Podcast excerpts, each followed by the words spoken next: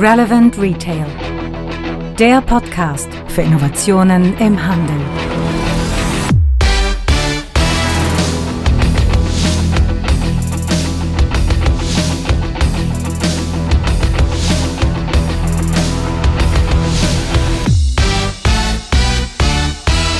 Achtung! Diese Packung kann Spuren von Handelswissen enthalten. Zu Risiken und Nebenwirkungen ziehen Sie bitte die Retail-Therapeuten auf diesem Kanal zu Rate.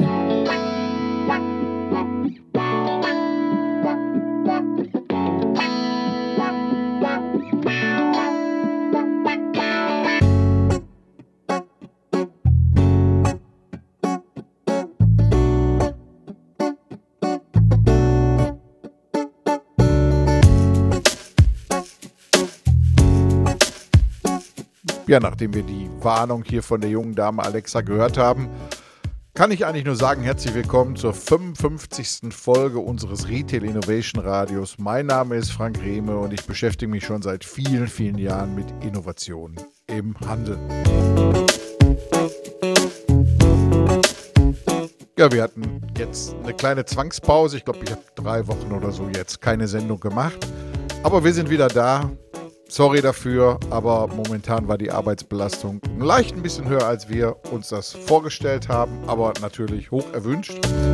Gut zu tun ist immer gut und insofern kommen wir jetzt mit folgenden Themen durch die Tür.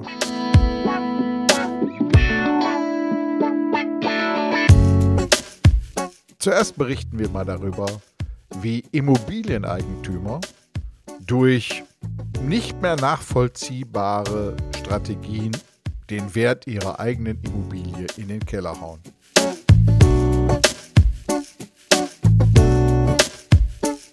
Dann gibt es nochmal einen Blick über interessante Termine in den nächsten Wochen.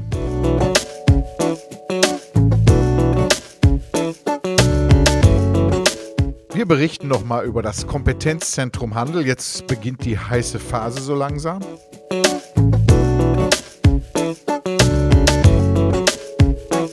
Und dann haben wir noch ein Interview mit Thorsten Oppermann von der MSM Digitalagentur.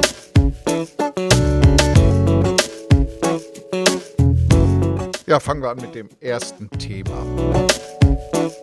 Eigentlich widerspricht das jeder wirtschaftlichen Betrachtung, aber manchmal kann man in die Köpfe der Menschen nicht reingucken und versteht gar nicht, durch welche Dinge die manchmal getrieben sind. Und zwar beobachten wir da gerade Folgendes.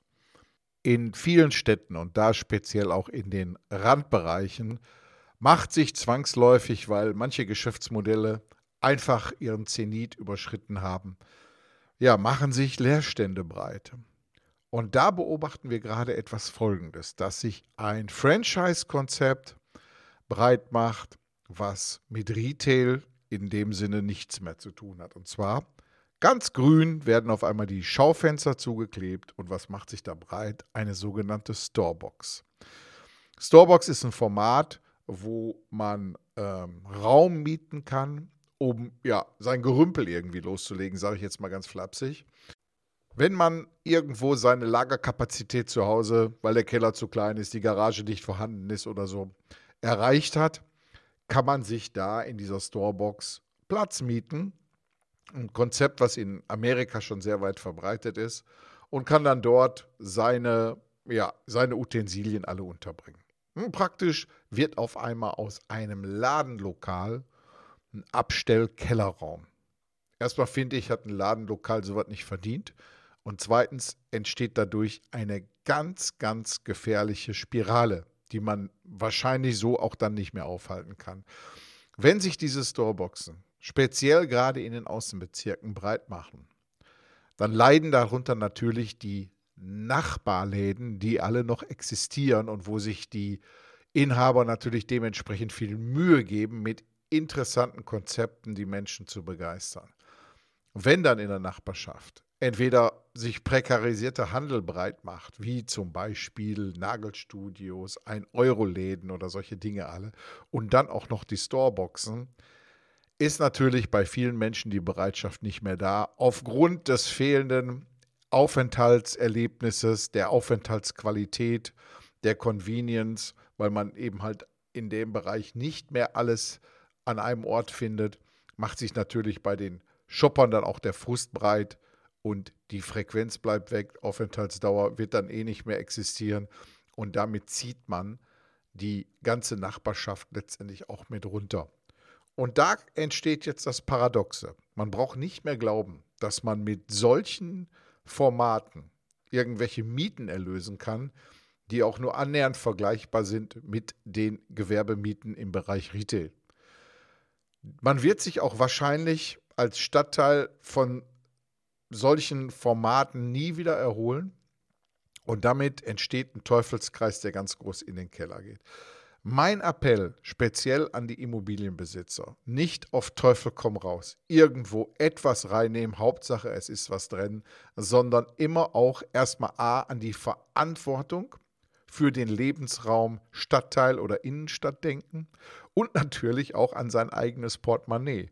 Denn langfristig, man will ja so eine Immobilie auch enkelfähig behalten, langfristig muss sie natürlich ihre Rendite erwirtschaften und das funktioniert nicht, wenn man auf kurzfristige Gewinne Ausschau hält. Also da mein Appell ganz klar, Storeboxen, so gern die Leute natürlich auch irgendwo ihre Sachen in der Nachbarschaft unterbringen wollen. Aber das ist für eine attraktive Handelslandschaft und natürlich auch Nachbarschaft nicht der richtige Weg. Ich stelle zu dem Thema mal ein paar Infos in die Show Notes. Einfach mal reinschauen. Ich habe auch ein Foto mal dort gemacht. In München sogar. Also muss man sich vorstellen, nicht irgendwo auf dem Land oder unterwegs, sondern direkt in München. Natürlich nicht direkt in der Innenstadt, aber in einem der Nebenbezirke. Und da fängt dieses Thema schon an. Kommen wir zu den Terminen. Und da ist einiges los jetzt in den nächsten ja, Tagen und Wochen auch. Also zuerst einmal der wichtigste Punkt, und da zähle ich gleich noch auch noch ausführlich etwas zu den Inhalten, ist das Kick-off des Kompetenzzentrums Handel. Kompetenzzentrum Handel ist eine Initiative des Bundeswirtschaftsministeriums. Ich hatte öfter schon darüber berichtet, dass im Koalitionsvertrag der Großen Koalition die Gründung eines Kompetenzzentrums Handel gerade für kleine und mittelständische Händler äh, beschlossen wurde, mit dem Ziel, Digitalisierung in die Breite zu bringen. Und dieses Kompetenzzentrum hat am 7.10. um 11 Uhr morgens sein Kickoff im Bundeswirtschaftsministerium in der Liedenstraße in Berlin just um die Ecke vom Hauptbahnhof und man kann sich da immer noch anmelden auf der Seite www.kompetenzzentrumhandel.de kann man die Anmeldung zu diesem Termin nutzen. Ja, und dann gibt es auch noch regionale Kickoffs. Man sieht, man will dieses Thema richtig gut in die Breite bringen. Deshalb gibt es auch in verschiedenen Bundesländern diese regionalen Kickoffs.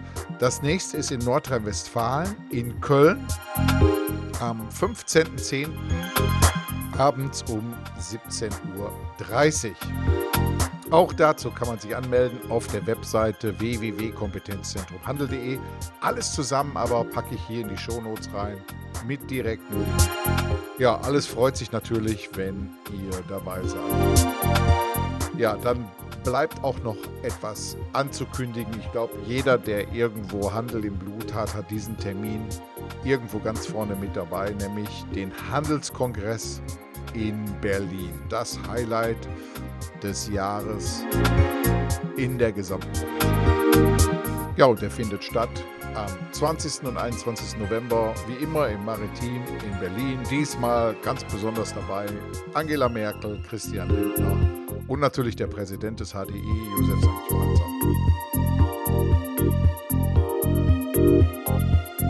Zu erwähnen wäre noch, dass am Vorabend, am 19.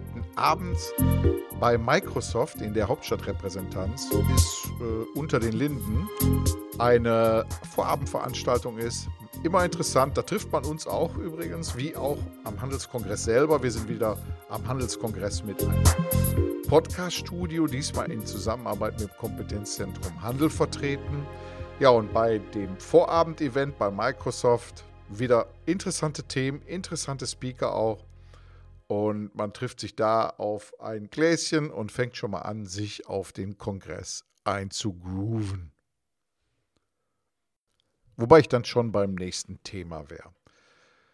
Ja, wir haben oft drüber geredet, drüber geschrieben, aber jetzt äh, kommt so langsam die heiße Phase, nämlich das Kompetenzzentrum Handel, wie gerade schon erwähnt, Initiative der Bundesregierung, geht an den Start. Ja, was ist das eigentlich? Kompetenzzentrum Handel ist ein Konsortium und das besteht aus folgenden Mitgliedern. Erstmal dem Handelsverband Deutschland, der der Konsortialführer ist, dem Institut für Handelsforschung, dem ERI Retail Institut und dem EB Research Institut aus Regensburg. Ja, die Aufgabe des Kompetenzzentrums ist Wissen über Digitalisierung, Wege der Digitalisierung und die Möglichkeiten für den Handel vor Ort direkt aufzuzeigen.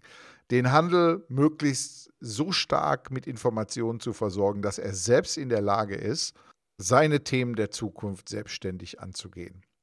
Ja, und man hört daraus, die Zielgruppe ist, weiß Gott nicht, die großen Unternehmen mit 200.000, 300.000 Mitarbeitern, die eh von allen Beratern belagert werden und von denen ständig ihre Möglichkeiten aufgezeigt bekommen. Nein, es geht hier um die gut Viertelmillion kleinen inhabergeführten Formate, die ähm, ja aufgrund ihrer Struktur nicht in der Lage sind, besonders viel Aufwand in diese Themen reinzustecken. So, und wie wird das gemacht? Wie geht das Kompetenzzentrum davor?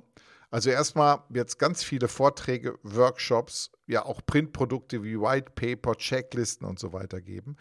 Es werden Webinare veranstaltet und ein sogenanntes Digitalmobil. Darunter muss man sich so einen großen Transit vorstellen, der Demonstratoren mit bei hat. Den kann man buchen, auch auf der Webseite kompetenzzentrumhandel.de. Den kann man buchen zu seiner eigenen Veranstaltung. Und wir rufen jetzt alle Kammern, Verbände, äh, ja, und Händlergemeinschaften, Akteursgruppen vor Ort rufen wir auf. Meldet euch beim Kompetenzzentrum Handel. Die kommen vorbei und sind vor Ort mit den passenden Experten. Das ganze Programm kann man sich dann anschauen auf der Webseite vom Kompetenzzentrum Handel. Die URL habe ich jetzt oft genug gesagt, die wiederhole ich jetzt nicht nochmal. Alles andere aber auch in die Shownotes gepackt. Und mit Sicherheit werden wir hier einige Interviews haben, noch mit Experten vom Kompetenzzentrum Handel, die genau die Möglichkeiten aufzeigen. Soweit ich weiß, gibt es da auch bald einen eigenen Podcast. Sobald der live ist, werden wir den hier natürlich bei uns mit verknüpfen. So, und jetzt kommt etwas in eigener Sache und zwar folgendes. Man kann uns unterstützen. Und das haben wir ja meiner Meinung nach recht clever angestellt und zwar folgendes. Wenn man auf Steady geht, auf der Webseite, ich verlinke auch nochmal den, den, den genauen Platz in den Show Notes hier. Auf der Webseite bei uns äh, gibt es einen Bereich Unterstützer werden.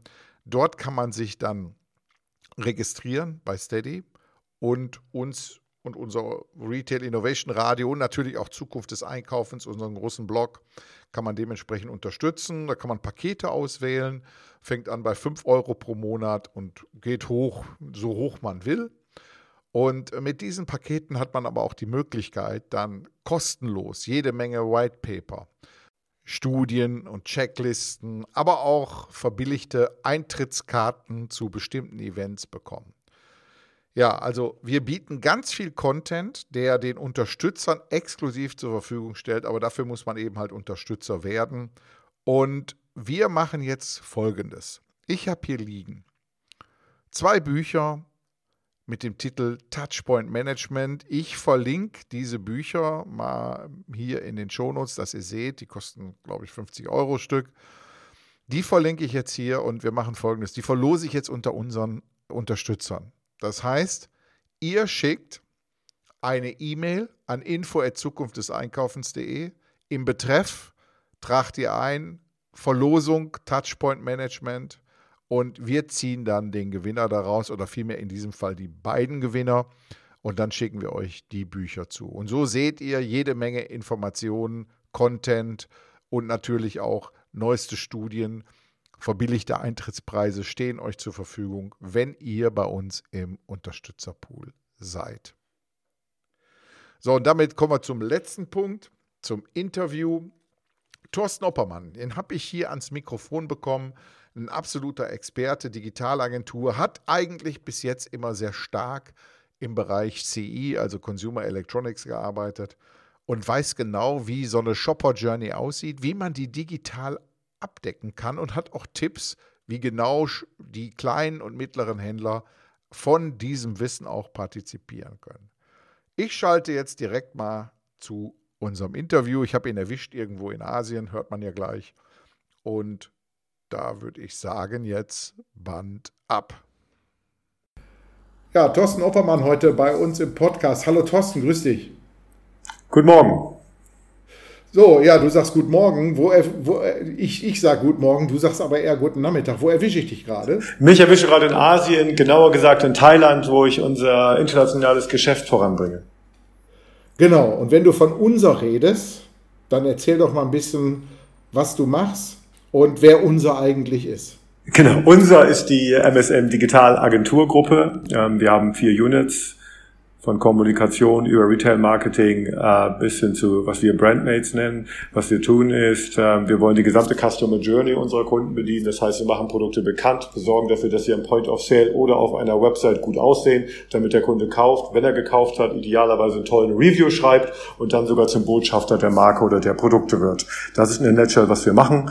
Neudeutsch heißt das, glaube ich, alle Touchpoints der Customer Journey bedienen. Ja, und da sind wir auch schon beim Thema, was uns hier bei, bei Zukunft des Einkaufens, aber auch in anderen Bereichen immer hoch interessiert, nämlich dieses ganze Thema, wie kann Händler, und wir haben ja im Fokus jetzt nicht die Großen, sondern eher auch die, den Mittelstand mit dabei, wie kann man da das Thema erstmal denken in Shopper Journeys und zweitens diese dann auch ganzheitlich bespielen? Wie kann ich das machen? Äh, kurz zu euren Kunden. Wer ist euer Kundenkreis? Wer zählt da eher zu? Brauchst jetzt nicht Namen nennen, aber sag mal so ein bisschen so Umfang, Größe und so weiter. Also wir sind ganz stark im Bereich Consumer Electronics unterwegs. Ähm, Im Wesentlichen, ehrlich gesagt, auch viele Produkte, die im örtlichen Handel gekauft werden können und vor allen Dingen ausprobiert werden wollen. Mhm. Und äh, ich sag mal so, die Shopper Journey ist ja jetzt nicht mehr irgendwie so eine Gerade, sondern das ist ja eher so ein Wollknoll geworden. Aber um jetzt in unseren Vorstellungen so das ganze Thema hinzukriegen, sage ich immer, lass uns mal über die Gerade reden, denn wenn ich die noch nicht mal verstanden habe, brauche ich über dieses Wollknoll erst recht gar nicht reden. Ähm, fangen wir mal an. Fünf Elemente Shopper Journey, einmal dieses Thema Kaufimpuls setzen, dann das ganze Thema Informationssuche unterstützen. Der nächste Punkt wäre äh, der Aufenthalt im Laden. Dann kommt das Thema Sortiment noch dazu und hinterher die ganze Kundenbindung. Ähm, Thema Impulse setzen wie macht ihr das? Wie geht ihr da vor? Ich würde das gern, wenn du mir erlaubst, ähm, mal anhand eines ganz klassischen Beispiels, was wir auch wirklich so durchgeführt haben, ähm, erzählen. Ich brauche jetzt keinen Kunden, denn wir wollen ja keine Werbung machen. Stell dir vor, du hast ein neues Produkt. Ähm, das kennt noch keiner. Also müssen wir es zuerst einmal bekannt machen. Dazu nutzen wir PR, Social Media, Blogger Marketing etc. pp. Dann wiederum wollen wir dafür sorgen, dass der Kunde in den Laden geht. Was haben wir also getan? Wir haben über Facebook eine Kampagne gesteuert, die Kunden auf eine Landingpage geschickt, die Interesse hatten. Auf dieser Landingpage gab es Produktinformationen und sie konnten einen Termin in ihrem Retail-Outlet vor Ort organisieren. Eine Terminabsprache vor Ort war natürlich nicht nur ein schicker Point of Sale Install von uns und auch noch ein Promoter, sondern das Ganze war noch miteinander verknüpft. Das heißt, der Promoter wusste, hey, der Thorsten hat einen Termin gemacht für Montag Nachmittag 10.30 Uhr. Also ging der Thorsten in, die, in das Outlet. Der Promoter wusste, dass ich komme, hat mich eingecheckt. Wir wussten also, wer der Kunde war im Handel mhm. über den Online-Bereich zu uns kommend. Dann hat er eine Produktvorführung gekommen und hat eventuell gekauft oder auch nicht. Aber er hat auf jeden Fall die Chance gehabt, sich auch für weitere News zu registrieren im Handel. Wenn er zum Beispiel gekauft hat, haben wir ihn nachkontaktet, mit der Erlaubnis des Kunden natürlich, und er konnte dann noch ein Review zu seinem Produkt abgeben oder zu seiner Demo-Experience, wenn er es nicht gekauft hat, die wir dann wiederum mit seiner Erlaubnis syndiziert haben mit Online-Shops von Retailern oder auch der Webseite des Unternehmens. Und so schließt sich dann der Kreis. Produkt bekannt machen, die Chance geben zum Ausprobieren, aber bitte so ausprobieren, dass wir wissen, welcher Kunde da war, damit wir wissen sozusagen, wie wir ihn erreichen können und idealerweise mit gutem Personal am, am Point of Sale, damit der Kunde auch begeistert ähm, ausprobiert und vielleicht kauft. Mhm. Dann bleiben wir doch mal bei dem speziellen Fall. Das ist ja schon mal eine gute Geschichte, die eigentlich dieses Thema so abdeckt, wie ich mir dann auch eigentlich vorgestellt hatte. Ähm, Gibt es denn am Ende für den Retailer Zahlen auch dahinter? Und könnt ihr, ich meine, wir sind jetzt im anonymen Bereich unterwegs, genau für diesen Case vielleicht sogar so ein paar Zahlen nennen? Absolut. Also wir haben Faktor, äh, Faktor 6 bis 9 mehr verkauft als in vergleichbaren Outlets, wo wir diese Promotion nicht gefahren haben. Wir haben den Footprint, also den Traffic sozusagen, der im Handel ging, äh, vervielfacht äh, für, diese, für dieses Produkt und diese Produktgattung im Vergleich zu ähm, ähnlich großen Outlets, wo wir diese Promotion nicht gehabt haben oder die keine Demo-Person und kein, äh, äh kein Retail-Install-Kit sozusagen vor Ort hatten. Ähm, aus der Neudeutsch ROI-Perspektive des Herstellers ging es aber nicht nur darum, jetzt unbedingt ganz viel mehr zu verkaufen, sondern eine Mischung. Natürlich wollten die mehr verkaufen, sie wollen aber auch ihre Marke und ihr Produkt bekannt machen und den Konsumenten die Möglichkeit geben, etwas zu probieren. Denn es wird ja nicht immer an dem Tag gekauft, wo probiert wird, sondern vielleicht später. Und das kann man halt nur, wenn man eine ganzheitliche Aktion fährt, von der Awareness bis zur Terminabsprache bis zur äh, Promotion im Handel. Mhm. Wenn ich jetzt mal, äh, also für den stationär, du, nee, andere, ich muss die Frage anders anfangen. Das war ja jetzt praktisch für die Industrie, für einen Hersteller. Ne? Ähm, wer behält denn jetzt die Daten, die ihr da generiert habt? Ich meine, da sind ja einiges an Kundenkontakten entstanden. Wem gehören die denn jetzt? Dem Retailer oder dem Auftraggeber aus der Industrie? Das ist Absprachesache. Ähm, mhm. Je nachdem, wie sich der, der Lieferant mit dem Handel zu einer Aktion abstimmt. Wir haben auch zum Beispiel, ähm, wenn wir jetzt mal so ein bisschen um die Ecke denken, Multi-Channel, Retail, Offline und Online-Verknüpfung für den anderen Kunden ein Beispiel, da ist der der Kunde der Retailer als Auftraggeber. Und dort ging es zum Beispiel darum, On- und Offline besser zu verknüpfen. Wir haben unsere eigene Technologie, die nennt sich Screens. Dadurch können wir kontrollieren, was auf dem Bildschirm im Handel passiert. Und wenn zum Beispiel jemand in dieses Outlet geht, kann er sich an einem großen Bildschirm über das Sortiment informieren, weil die haben ein relativ starkes ich sag mal, Kaffeesortiment äh, und ein relativ großes Sortiment, wo vielleicht keine Kaffeeprodukte drin sind. Wenn ich jetzt also mir ein Sweatshirt kaufen möchte ähm, und äh, ich sehe, das gibt es nicht in meiner Größe vor Ort, dann nehme ich dieses Sweatshirt, halte das an den Bildschirm mit dem Barcode, der macht es Pling und das System fragt, möchtest du es nach Hause geliefert haben oder hier in unsere Filiale?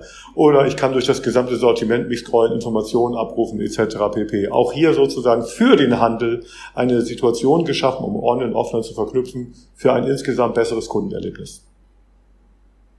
Hört sich ja gut an. So, und jetzt skalieren wir das mal ein klein bisschen runter. Das ist jetzt kein großer Consumer Electronics Laden, sondern ich sage, das ist jetzt ein Fashionhändler mit vier Filialen, der irgendwo jetzt äh, Kunden für sein Format begeistern will.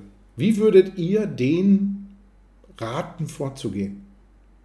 Sag mal, der hat jetzt ein Special, ein Special Sale oder der hat jetzt eine Themenwoche aufgemacht. Ich sag mal, dieses Thema Outdoor.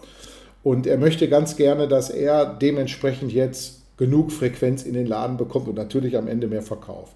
Wie würdet ihr da vorgehen? Also im ersten Schritt ist natürlich toll, dass wir genau wissen, wo seine Outlets sind.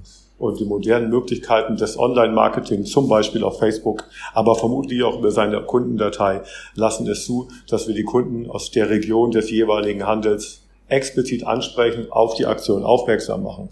Dann würden wir überlegen, schaffen wir es vielleicht über eine geschickte Landingpage, die Kunden in den Handel zu bringen. Vielleicht über irgendeine Aktion. Wenn du dich hier registrierst und einen Termin machst, bekommst du was ganz Besonderes, vielleicht ein Personal Shopper zugestellt oder was auch immer, ähm, an dem Tag, an dem du äh, das Outlet äh, besuchst. Und dann vor Ort gutes Personal, das muss trainiert sein und das fällt natürlich dem Händler mit, sagen wir mal, unternehmerischem Geist leichter als eine Riesenkette mit Zehntausenden von Angestellten. Dass das Personal ja. gut ausgebildet ist, motiviert ist und auch wirklich beratend zur Seite steht und nicht heute Teppich und morgen Computer verkauft. Insofern das Personal gut trainieren, dafür sorgen, dass die Ware auch vor Ort ist. Und vielleicht kombiniert man auch ein bisschen online und offline, wenn etwas in der einen Filiale nicht vorhanden ist, dem Kunden natürlich innerhalb des Kaufprozesses anbieten, dass es aus der anderen Filiale ihm nach Hause geschickt werden kann oder vielleicht innerhalb von einer Stunde, je nachdem wie weit die voneinander entfernt sind, gegebenenfalls in die Filiale geschickt wird. Im Prinzip sind die Methoden gar nicht so unterschiedlich, weil das moderne Marketing halt nicht mehr ist, wir machen eine Plakatkampagne oder eine Fernsehkampagne mit einer Schrotflinte, sondern wir haben ja eigentlich ein Scharfschussgewehr und können die Zielgruppe sehr stark eingrenzen. Wir können ja ganz, ganz ortsspezifische Werbung betreiben und damit die digitale Komponente mit einem Aufruf zum Besuch vor Ort kombinieren. Mhm. Das ist äh, genau der richtige Weg. Aber wie kriegen wir die Leute denn dann hinterher wieder in die Bindung rein? Also bleiben wir bei dem Fashion Retailer. Der hat jetzt wirklich so ein Curated Shopping gemacht mit äh, gut ausgebildetem Personal und die Leute sind auch zufrieden nach Hause gegangen. Wie kriegen wir die denn zum Wiederbesuch? Was sind da so die Mittel, die man machen will? Wieder von vorne die Kette anfangen über Social Media oder wenn der einmal da war und ich habe jetzt auch die Daten, dann könnte man ja darauf irgendwie etwas referenzieren. Oder? Absolut. Kundendatenbanken das A und O. Ich meine, deswegen gibt es Kundenkarten mittlerweile bei jedem Kaffeeladen, damit man weiß mhm. sozusagen, wer war da, was hat er gekauft, was sind seine, seine Produkte, die er mag und ich darf mit ihm auch kommunizieren. Logischerweise muss die, die, die konsequente Weiterentwicklung dieser Kampagne sein, dass er mit einer Kundenkarte ausgestattet wird, dass ich mit ihm kommunizieren kann und viel wichtiger, maßgeschneiderte Angebote rüberschicke. Nehmen wir mal mein Beispiel. Ich bin 1,89, ich habe Anzuggröße 102. Das heißt, ich will bestimmt keine Werbekampagne sehen, dass jetzt Sommerröcke im Angebot sind mit 50 Prozent nächste Woche. Ich will aber wissen, welche Anzüge gibt es vielleicht noch in Größe 102 oder Hemdengröße 42 ähm, zum Sonderpreis, damit die vielleicht für mich sogar reserviert werden können und ich einen Termin mache um 17.30 Uhr, um mal anzuschauen, was gibt es noch. Da ist ja die große Herausforderung. Bis jetzt waren die Händler ja immer nur gewohnt, wie du gerade so schön gesagt hast, Schrotflinte. Wir hauen jetzt mal so eine Kampagne raus und treffen da vielleicht mit ein paar Kügelchen, äh, ja, ich sag mal den einen oder den anderen. Also man wird immer spitzer letztendlich in der Ansprache der Kunden, immer personalisierter. Und ein wichtiger Punkt, äh, den ich jetzt gerne von dir bestätigt habe, weil diese Diskussion haben wir ständig auch immer mit kleinen Händlern. Daten, Daten, Daten ist das A und O für die Zukunft, oder? Absolut, und zwar richtig gemanagt. Und wenn man nämlich nicht mit der Schrotflinte agiert und jedem Kunden den gleichen Newsletter schickt, dann wird es auch gelesen. Ich, ich gebe dir ein Beispiel. Hm. Wie war es denn vor langer, langer Zeit oder wie ist es vielleicht noch bei einigen Maßschneidern?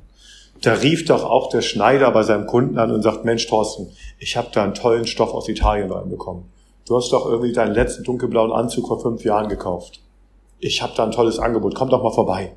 Der würde dir super stehen. Also früher kannte der Händler seinen Kunden. Ja. Heute muss der Händler seinen Kunden wieder kennenlernen und dann maßgeschneidert mit ihm agieren. Ähm, und mhm. das funktioniert, wenn es ein Benefit für mich als Kunde ist. Wenn ich zugespammt werde mit irgendwelchem Müll von Damenrücken, obwohl ich ein Care bin, dann funktioniert das nicht.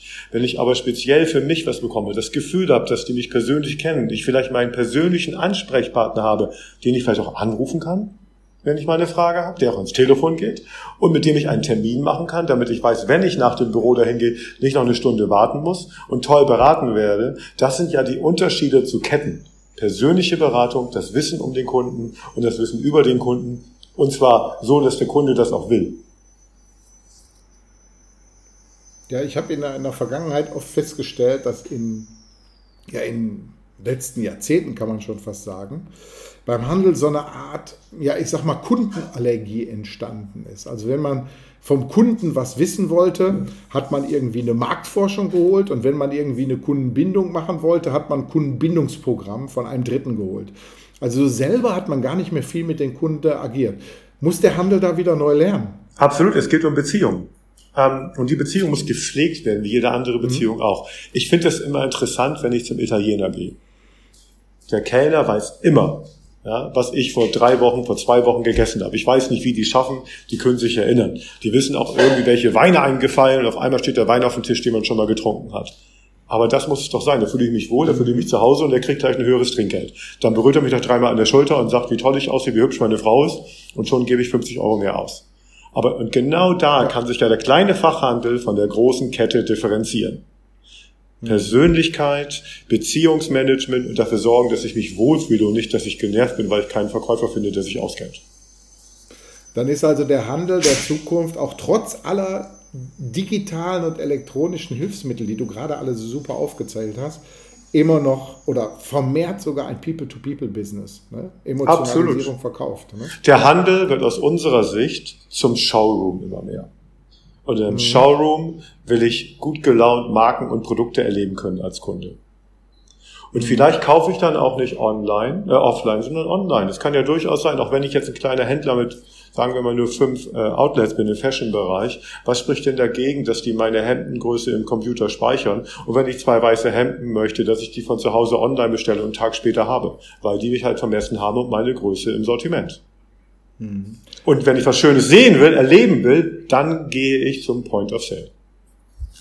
Haben, habt eigentlich äh, letztes Jahr im Mai diese Einführung der DSGVO für euch beim einem, einem Riesenruck gesorgt? Also, dass euch viele Daten oder vielmehr euren Kunden viele Daten flöten gegangen sind auf einmal durch neue Opt-in-Verfahren und so. Ich habe viele gesprochen, die gesagt haben, das war für uns eine Katastrophe, weil wir haben dadurch, dass wir nochmal ein neues Opt-in haben wollten, ganz, ganz viele Kunden verloren. Habt ihr auch die Erfahrung gemacht? Definitiv. Ähm, das ist auch sicherlich ein bisschen überkandidelt. Aber wir wissen ja auch, woher es kommt. Und da waren ja viele Dramen und da musste man das auch mal ein bisschen besser reglementieren. Und das ist auch gut so, weil jetzt weiß ich ganz bewusst, wem ich meine Daten gebe. Und wie gesagt, wenn ich als Kunde einen echten Benefit davon habe, dann tue ich das auch gern. Wenn ich nur genervt werde, dann will ich das nicht. Und das ist halt eben die Chance des Fachhandels, mit den Daten so sorgfältig umgehen, dass es ein echter Mehrwert für den Kunden ist, seine Daten zu hinterlassen. Hm, ja. Gut, äh, Thorsten, kurz äh, für unsere Hörerinnen und Hörer. Äh, kann man dich irgendwo in den nächsten Monaten irgendwo treffen? Bist du auf irgendeiner Konferenz, Kongress, Messe oder so unterwegs? Immer mal wieder. Nächste äh, anstehende äh, Geschichte ist die IFA in Berlin. Ansonsten bin ich sehr gut im Netz zu finden unter Xing oder LinkedIn und äh, wie es heute so ist, digital fast in Echtzeit erreichbar. Und natürlich auch auf Twitter Thorsten SFO. Ja, werden wir hier alles verlinken in den Show Notes. Ich sage besten Dank, Thorsten. Wir sind jetzt auch gut in der Zeit. Und äh, ja, viel Spaß äh, da noch in Asien. Dankeschön. Ähm, was, was, was, steht heute noch an? Hast du irgendwie noch Großes vor? Also hier ist ja schon 16.20 Uhr, das heißt, ich bin jetzt noch eine Stunde am, am Arbeiten und dann ähm, ist die andere Relationship da, nämlich die Kinder und die Familie und dann sind die dran. Okay, dann wünsche ich dir dabei viel Spaß und Erfolg. Dankeschön. Schönen Tag nach Deutschland. Bis dann. Bis dann. Tschüss. Tja, das war dann unsere Folge für heute. Wie gesagt, alle Infos in den Shownotes nochmal. Ich sage viel Erfolg, macht weiter so und ich wünsche euch natürlich wie immer am Ende der Sendung fette Beute.